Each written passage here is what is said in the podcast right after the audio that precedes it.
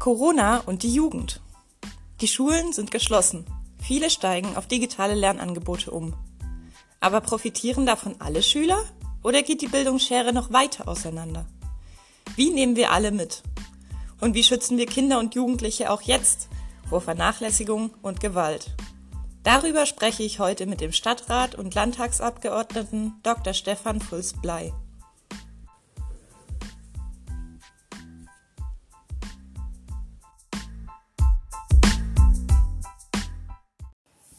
Begrüße euch zur zweiten Folge von Corona Mannheim Solidarisch. Ich bin Jana Esken und heute spreche ich mit Dr. Stefan Fulz-Blei.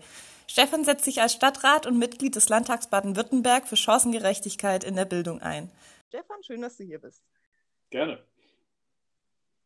Stefan, wir sprechen ja heute über das Thema Bildung, vor allem Bildungsungleichheit, Bildungschancengerechtigkeit. Warum ist das ein Thema, das dir persönlich am Herzen liegt?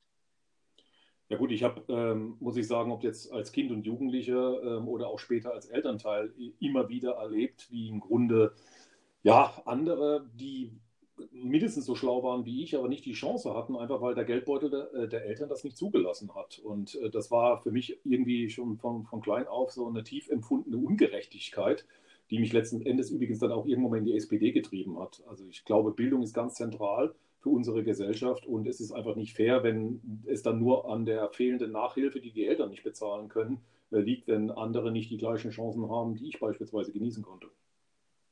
Mhm. Alles klar. Jetzt haben wir ja gerade eine besondere Situation, auch in Bezug auf das Thema Bildung. Viele, mit denen ich spreche, hoffen gerade auf einen Digitalisierungsboom in Deutschland, weil es ja an den Schulen auch noch nicht so richtig angekommen ist, genauso wie in vielen anderen Bereichen. Ähm, Du kennst dich da wahrscheinlich ein bisschen aus. Wie würdest du sagen, sieht der Schulalltag gerade aus und bekommen die Schulen das gerade auch wirklich hin? Also ich glaube, da gibt es sehr viel Licht und auch sehr viel Schatten.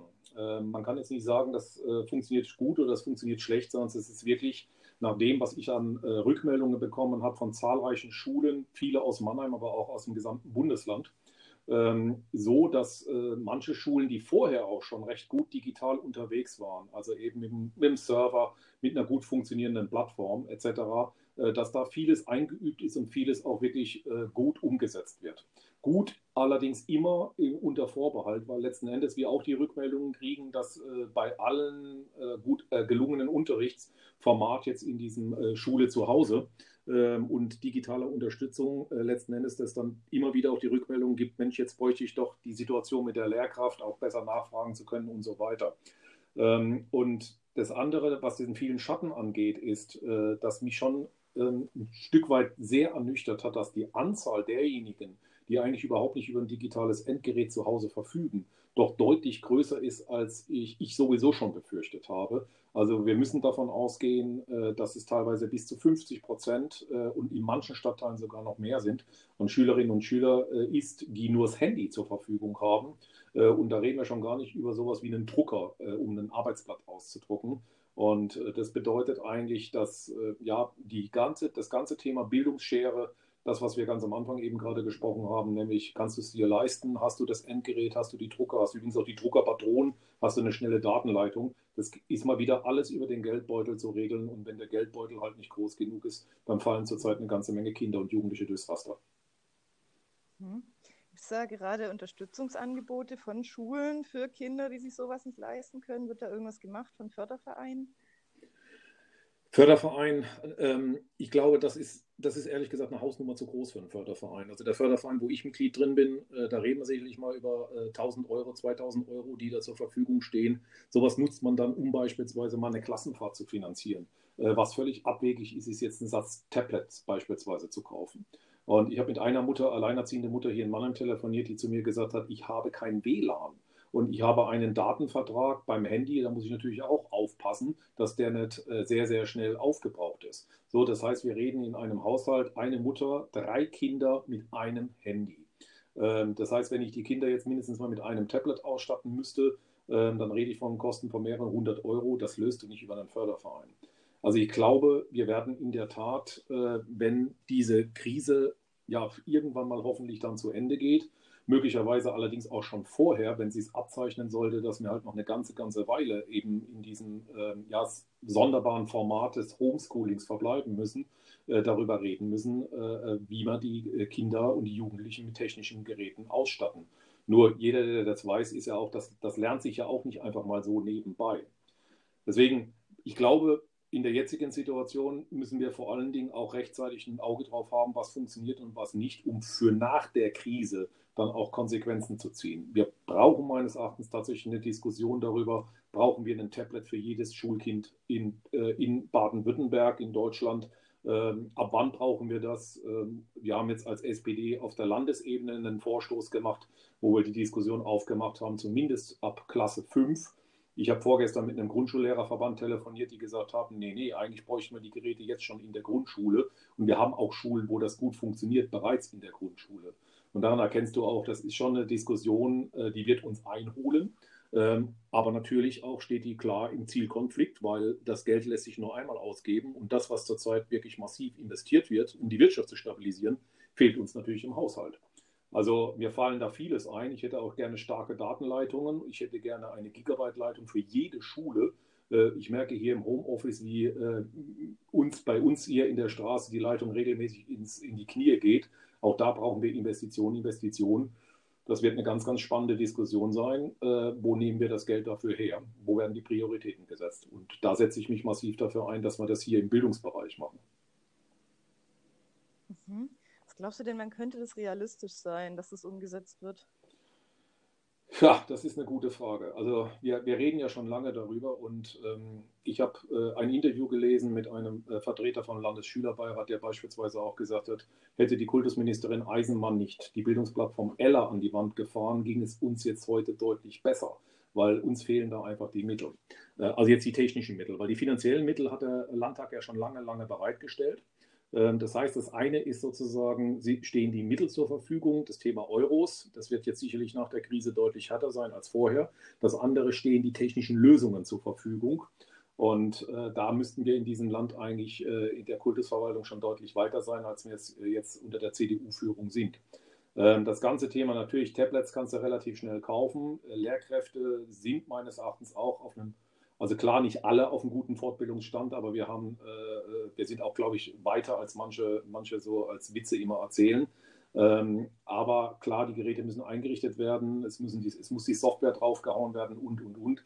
Ähm, aber als Maßvorgabe, sage ich jetzt mal, müssten wir Ende der nächsten Legislatur, das wäre, also würden wir Regierungsverantwortung übernehmen, äh, wäre es mein Anspruch, dass wir Ende der letzten, nächsten Legislatur alle Schulen mit einer 1 Gigabyte Leitung angebunden haben und auf der Strecke dahin eben auch mit einer äh, absolut deutlich größeren Grundausstattung, was Tablets etc. angeht. Ja, alles klar. Das sind schon mal ein paar gute Ideen. Bildung ist ja auch Ländersache, wie wir wissen. Jetzt hast du dich allerdings auch bei der Stadt Mannheim dafür eingesetzt, dass zumindest die Stadt mal nachfragt, wie viele Kinder so ein Endgerät überhaupt haben und so weiter. Was würdest du denn sagen, was kann man da auf kommunaler Ebene vielleicht schon jetzt tun, um den Kindern eben zu helfen, mit dem Unterrichtsmaterial hinterherzukommen? Also ganz wichtig ist erstmal tatsächlich, dass wir uns schlau machen. Wir werden jetzt in dieser Ausnahmesituation nicht von heute auf morgen die ganzen Probleme lösen oder respektive das nachholen, was man äh, in Teilen in diesem Bundesland schulpolitisch über die letzten äh, vier Jahre versäumt hat. Ähm, was man äh, aber äh, in dem Kontext braucht, einfach, wir müssen einfach jetzt mal wirklich wissen, wie viele Kinder haben welche Geräte. Sind es diese, äh, ich habe von einer Schule gehört, 20 Prozent mit Handy, eine andere Schule 50 Prozent mit Handy, äh, umgekehrt, wie viele haben einen Bildschirm daheim, Drucker etc. Äh, das Thema Datenleitung haben wir schon äh, angesprochen gehabt. wir wissen aber auch, dass beispielsweise Schulen ablesen können, äh, auch wie viele Login-Zahlen haben sie, also wer wie viel mit welchen Gerätschaften arbeitet. Und wir haben vorgeschlagen, dass wir das zumindest in Mannheim erheben und beispielsweise auf, auf die Universität dazu zugehen, weil ich weiß, dass die Universität in Konstanz äh, da von sich aus selber schon eine Aktion laufen hat. Mir ist übrigens auch bekannt, dass Mannheimer Schulen, äh, äh weiß jetzt nicht in welchem, also ob das jetzt wie viele oder wie, ob das alle sind, aber ich kenne mehrere Beispiele von Mannheimer Schulen, die von sich aus das schon äh, erfasst haben. Und wenn wir das haben, dann müssen wir im Grunde einen äh, Fahrplan entwickeln, wie wir jetzt in den nächsten Jahren das systematisch abarbeiten. Ähm, und ähm, auch die Schulen weiter massiv unterstützen bei der Ausarbeitung von Medienentwicklungsplänen. Ich glaube schon, dass wir hier in Mannheim äh, einen guten Ruf haben, den können wir auch verteidigen, gerade was Bildungspolitik äh, durch die Stadt angeht. Und äh, dazu müssen wir uns A schlau machen und B, und die Diskussion werde ich jetzt auch aufmachen und habe sie schon innerhalb der SPD-Gemeinderatsfraktion aufgemacht. Ich bin auch der Meinung, dass wir ähm, eine Art Rettungsschirm für Schülerinnen und Schüler brauchen das heißt, ähm, konkret geht es um den Vorschlag, das Mannheimer Unterstützungssystem Schule, Maus, wo wir jetzt schon mehrere tausend Stunden an Nachhilfe bezahlen, dieses deutlich auszudehnen, um einfach den Schülerinnen und Schülern, äh, die jetzt zurückfallen, bildungsmäßig, äh, oder, ja, diese besser fördern zu können. Also da hat Mannheim andere, äh, andere Grundlagen, bessere Grundlagen als manch andere Städte in Baden-Württemberg aufgrund von Maus. Und das müssen wir jetzt ausnutzen. Wir müssen also die Schüler technisch flankieren, aber wir müssen sie vor allen Dingen auch pädagogisch unterstützen. Und das können wir in Mann und Maus, wenn wir das ausdehnen. Ja, auf jeden Fall. Also es wäre natürlich auch notwendig, gerade im Moment, wenn Nachhilfe natürlich auch nur über digitale Wege möglich ist, ob das jetzt ein öffentliches Angebot ist oder ein privates. Da gibt es ja auch von unserer Nachbarschaftshilfe, aber das hilft natürlich alles nichts, wenn die Kinder überhaupt kein Endgerät haben.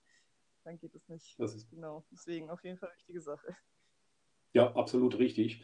Und ähm, vor allem, wir, wir haben wirklich, äh, was wir da erleben, also wir werden äh, in, in ein paar Wochen erst abschätzen können, tatsächlich, wie viel uns das gekostet hat, bildungsmäßig und wer sozusagen welchen Preis da aktuell zahlt. In jedem Fall ist aber klar, dass wir ergänzende Maßnahmen brauchen. Da sehe ich das Land in Pflicht.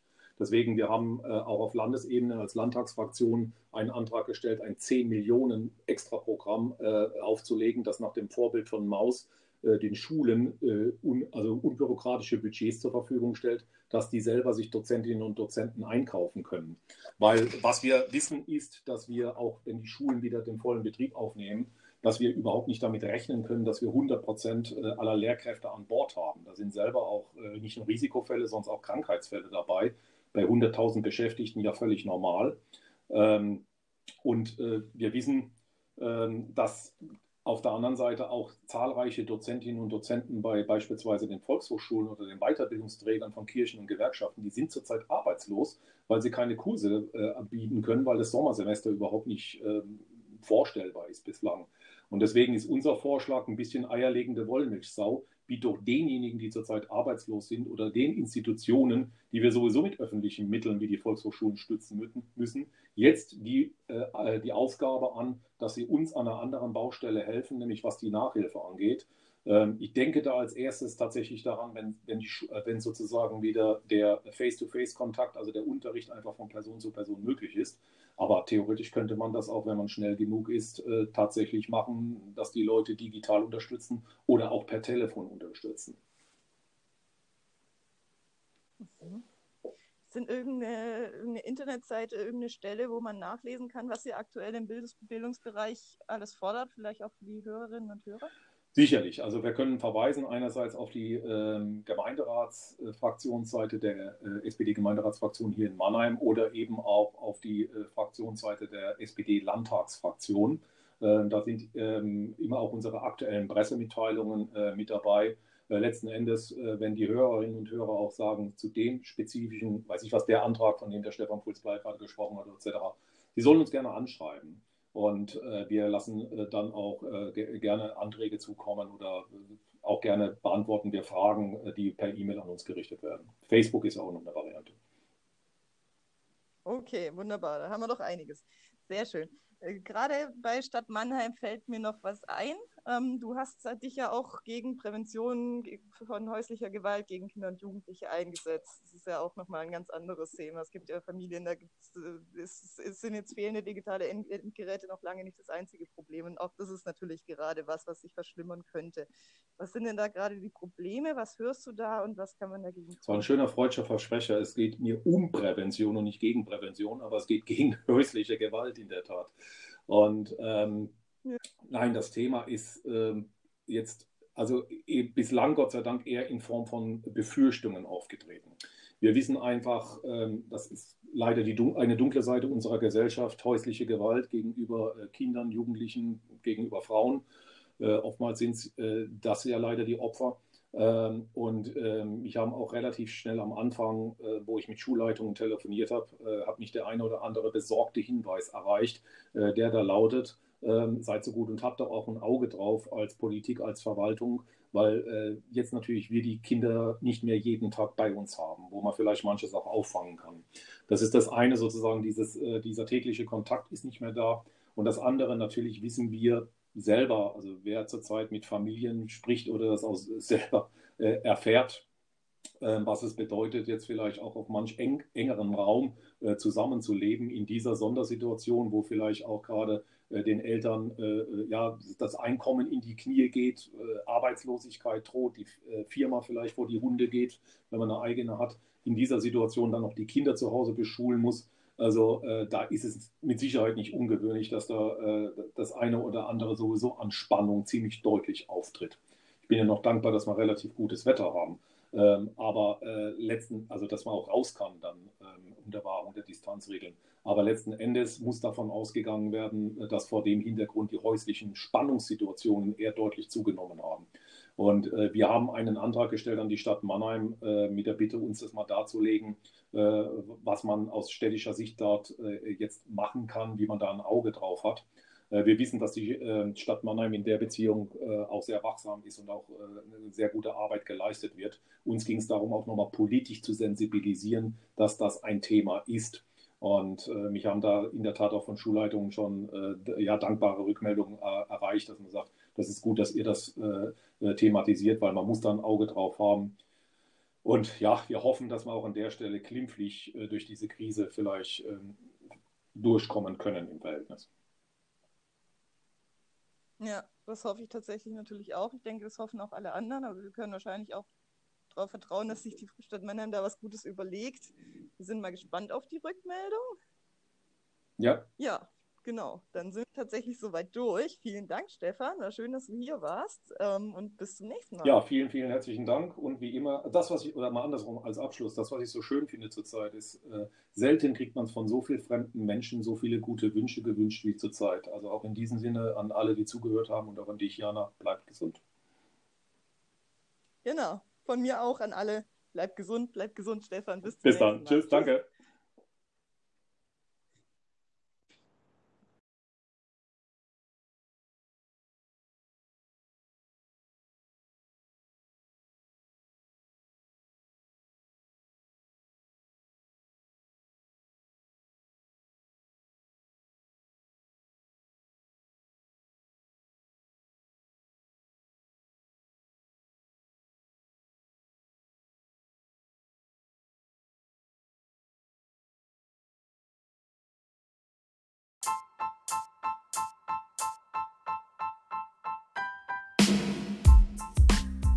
Das war Folge 2 von Corona Mannheim Solidarisch.